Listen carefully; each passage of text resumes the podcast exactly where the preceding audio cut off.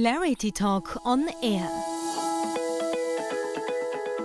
Der juristische Podcast von Doda. Nach den lang andauernden Corona-Beschränkungen gibt es ab sofort weitreichende Lockerungen. In der Hotellerie und Gastronomie, aber auch bei Freizeit- und Kultureinrichtungen.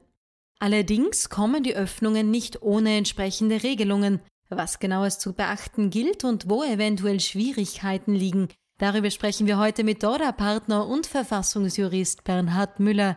Hallo Bernhard. Hallo. Ja, Bernhard, der Schlüssel für die jetzigen Öffnungen ist der grüne Pass, den man durch die 3G bekommt, geimpft, getestet oder genesen.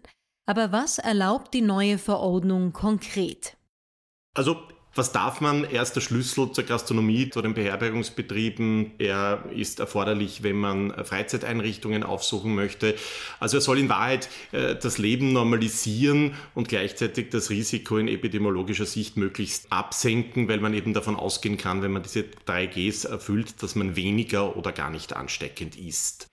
Hier hat man sich eben entschieden, dass man einen Öffnungsschritt setzt, aber gleichzeitig die Sicherheit dadurch erhöht, dass man eben den grünen Pass verlangt, den es ja so in dieser Form eigentlich noch nicht gibt. Äh, ein elektronischer grüner Pass oder ein standardisiertes Dokument ist ja noch nicht eingeführt, sondern es gibt eben eine Vielzahl von Nachweisen, also beispielsweise der Bescheid, dass ich erkrankt war, dass ich impfen war, dass ich von einem Arzt eine Bestätigung bekomme, dass ich Corona hatte. Also im Moment ist das noch eine große Zettelwirtschaft und man wird auch sehen, wie sich das in der Praxis bewährt.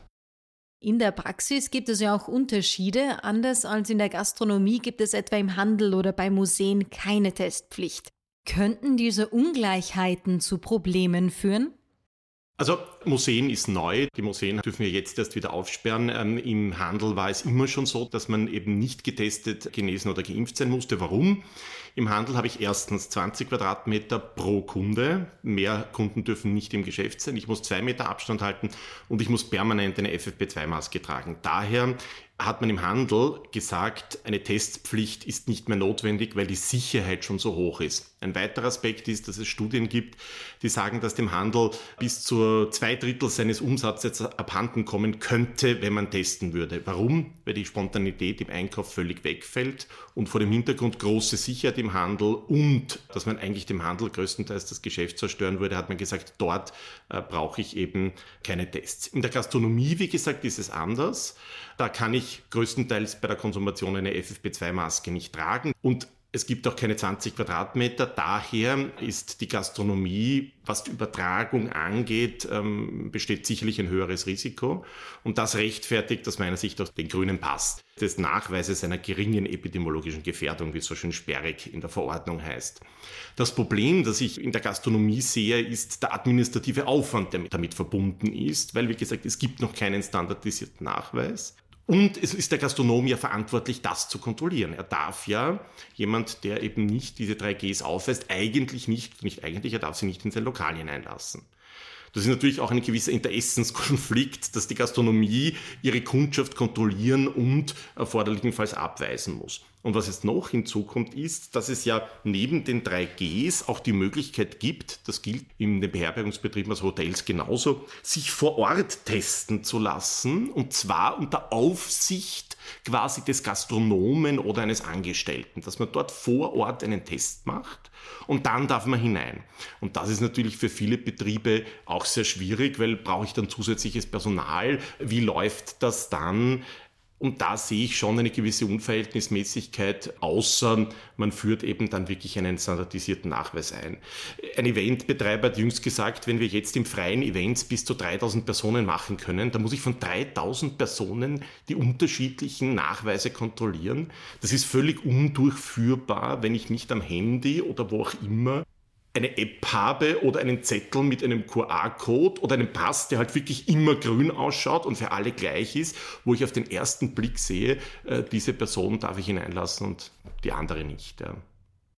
Aber ist beim grünen Pass keine Vereinheitlichung angedacht?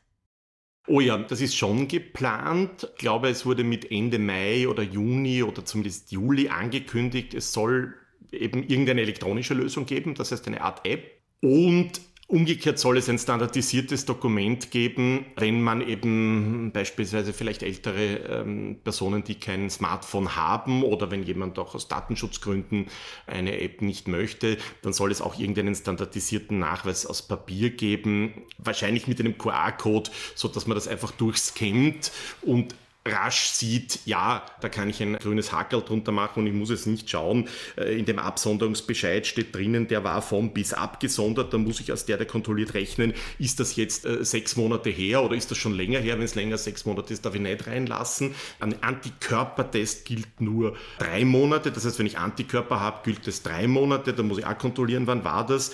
Äh, wenn der geimpft ist, muss ich schauen, wann war das Impfdatum, weil wenn er nur eine Impfung hat, dann muss ich ja dann wieder nachprüfen, ist das schon länger als, als, als drei Wochen her. Dann gibt es noch eine ärztliche Bestätigung.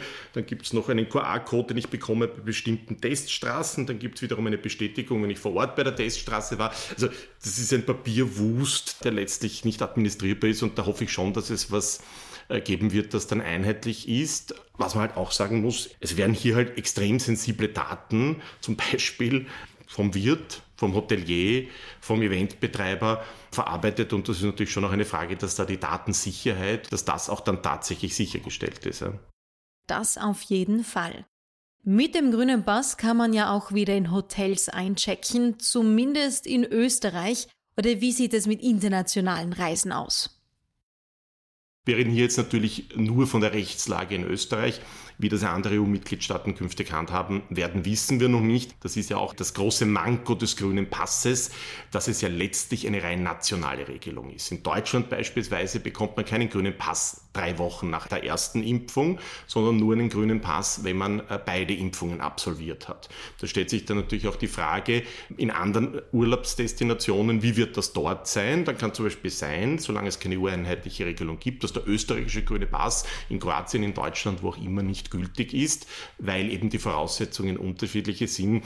Ich glaube, die Reisefreiheit kann man nur herstellen, wenn man einheitliche europäische Standards schafft. Und das wird mitunter auch nicht einfach sein. Ja, da könntest du recht haben, aber man muss ja nicht immer reisen, vor allem wenn es nun auch in Österreich wieder zahlreiche Veranstaltungen geben wird. Du hast vorher schon die Events angesprochen. Gibt es hier neben dem grünen Pass weitere Regelungen? Ja, im Eventbereich brauche ich zusätzlich ein Covid-19-Präventionskonzept, das auch von der Behörde genehmigt sein muss. Und bei den größeren Events brauche ich auch vorab eine behördliche Genehmigung.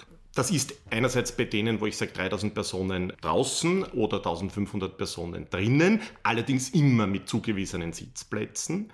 Sonstige Events ohne zugewiesene Sitzplätze sind bis 50 Personen zulässig. Da brauche ich aber auch eine Genehmigung dann. Das heißt, ich muss vorab nicht nur das Präventionskonzept erstellen, sondern ich muss auch die konkret die Veranstaltung genehmigen lassen und ich muss zusätzlich noch dann im Rahmen der Abwicklung der Veranstaltung dafür sorgen, dass das Präventionskonzept eingehalten wird und dass eben die Kontrolle stattfindet, ob die Person einen grünen Pass hat oder nicht. Wie sieht es denn mit privaten Feiern aus? Gibt es mit 19. Mai auch hier Veränderungen? muss man mal eines sagen, der private Wohnbereich war und ist immer von sämtlichen Regelungen ausgenommen gewesen. Das heißt, das ist vielleicht ein bisschen absurd im privaten Wohnbereich. Darf ich, wenn ich dort 50 Leute in mein Haus hineinbekomme, 50, 60, 70 Leute einladen? Ich darf es aber nur dann, wenn es in meinem Haus ist, denn der Garten, die Garage, der Schuppen zählen nicht zum privaten Wohnbereich. Das ist zwar eindeutig gesetzwidrig, ist aber in der Verordnung so geregelt. Und dann habe ich die Begrenzung, die ich im Übrigen sonst auch habe, ähm, vier Personen plus sechs minderjährige Kinder, beziehungsweise, und das ist jetzt neu, Outdoor, zehn Personen und äh, zehn minderjährige Kinder. Allerdings gilt das eben von 5 Uhr in der Früh bis 22 Uhr, dass ich diese Indoor-Outdoor-Regelung habe. Ab 22 Uhr gibt es aber auch eine bedeutende Liberalisierung. Vier Personen mit ihren sechs minderjährigen Kindern dürfen auch zwischen 22 Uhr und 5 Uhr sozusagen an einer Zusammenkunft teilnehmen.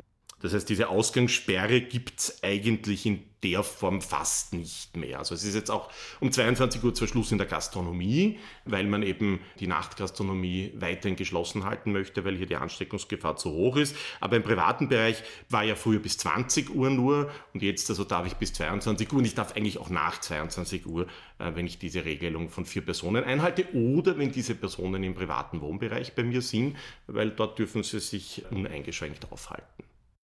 Ja, viele Regeln, die auf den ersten Blick recht kompliziert und verwirrend wirken. Kann man schon abschätzen, wie lange uns diese und vor allem auch der grüne Pass begleiten werden? Das ist jetzt natürlich nicht ganz einfach zu sagen. Ich glaube, das wird uns über den Sommer begleiten, wird auch sehr maßgeblich von der Entwicklung der Fallzahlen abhängen. Es muss sicherlich ein engmaschiges Kontrollsystem geben und wir müssen unter Umständen über den Sommer in bestimmten Bereichen nachschärfen, äh, damit wir nicht im Herbst eine vierte Welle haben und damit wir nicht wiederum das gesamte Land zusperren müssen, sondern rechtzeitig auf einzelne Cluster reagieren. Was wir natürlich alle hoffen. Lieber Bernhard, vielen Dank für die Ausführungen. Ja, sehr gerne, sehr gerne. Und wenn Ihnen diese Folge gefallen hat, dann hören Sie doch auch mal in die letzte rein. Dort ging es um das spannende Thema künstliche Intelligenz.